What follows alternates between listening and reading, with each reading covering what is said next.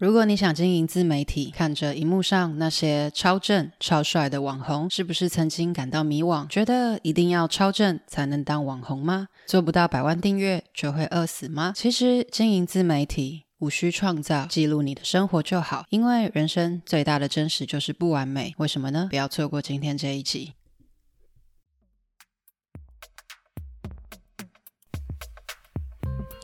欢迎来到中途笔记。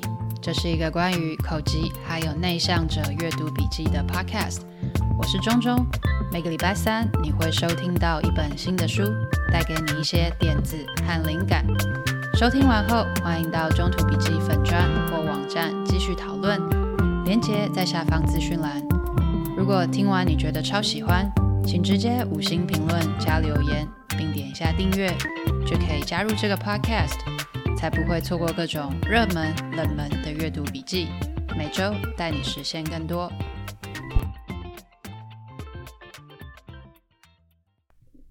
与自媒体、个人品牌、创作相关的书，不知不觉也读了超过十本。许多人都强调“先上再说”跟“不要想太多”。而今天要介绍的这本《自媒体百万获利法则》的作者 Meta。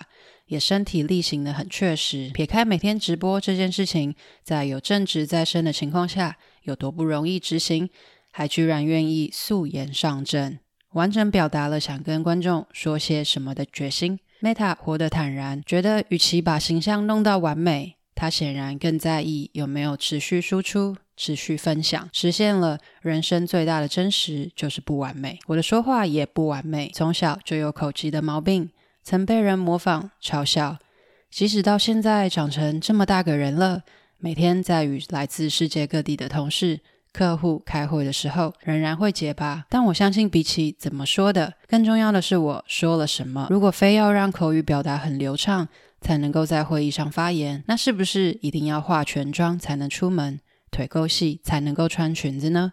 于是我开始录 Podcast，不只给别人听。其实也给自己听。以前的我非常抗拒听自己的声音，觉得那些停顿好尴尬、好难堪。在朋友鼓励参参加国际演讲会 Toastmasters 的机缘后，我终于不排斥听自己的声音，也慢慢能够体会网友的回馈，觉得我的声音中有股坚定感，愿意为了正义站出来。于是我决定为别人站出来，让口疾者能够被听到。其实你可以公开表达。其实你可以被听见，一定会有你的听众，也让言语流畅者知道哦，原来这世界上有一群人口语表达不流畅，但他们跟我没什么不一样。就像有的人气喘、肠胃不好，各有各的人生功课。扯远了，回到今天要谈的这本《自媒体百万获利法则》，我想跟你分享书中三个让我感到有意思的发现。第一个是，你的人生就是绝佳的创作。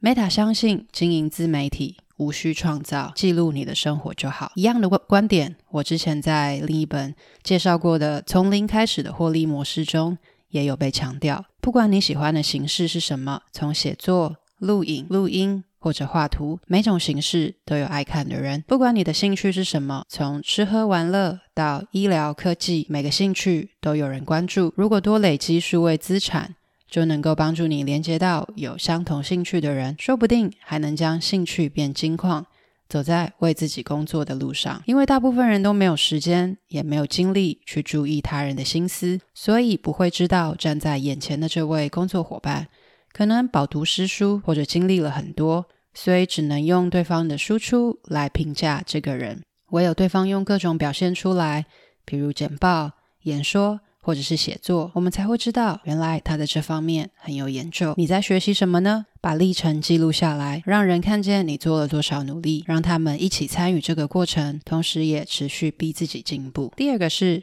关于经纪人订阅制的商业模式，书中有四分之一的篇幅在描描述案例，每一篇都附上客户的名字或者个人品牌名称，显得非常有说服力。由 Meta 讲述合作经历、挑战。和成果，让读者了解自媒体可以以哪些形式展现，发挥想象空间。读完后，我的个人观观察没有跟作者本人确认。Meta 的商业模式就类似经纪人订阅制，借由多年在自媒体圈累积下来的人脉，协助其他想要在自媒体取得成功的客户，借由找买家、找客户、找案子、分享人脉或者给予事业建议的方式，达成客户的目标。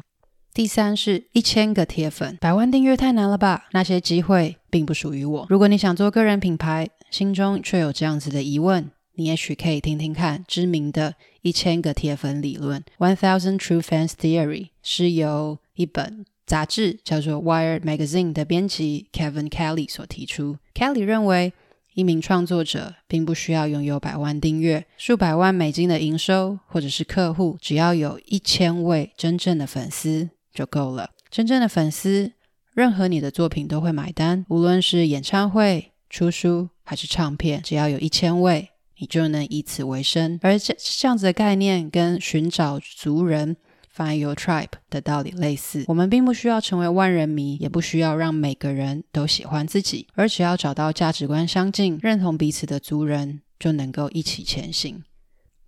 所以说，现在开始持续记录真实的自己吧。想想自己日常中有什么喜欢的事情，哪些会让你进入心流，做到忘了时间的事情。用适合的方式，也许是写文章、做直播，或者是录影片、Podcast，持续分享，持续创作，相信会看到人生不一样的风景。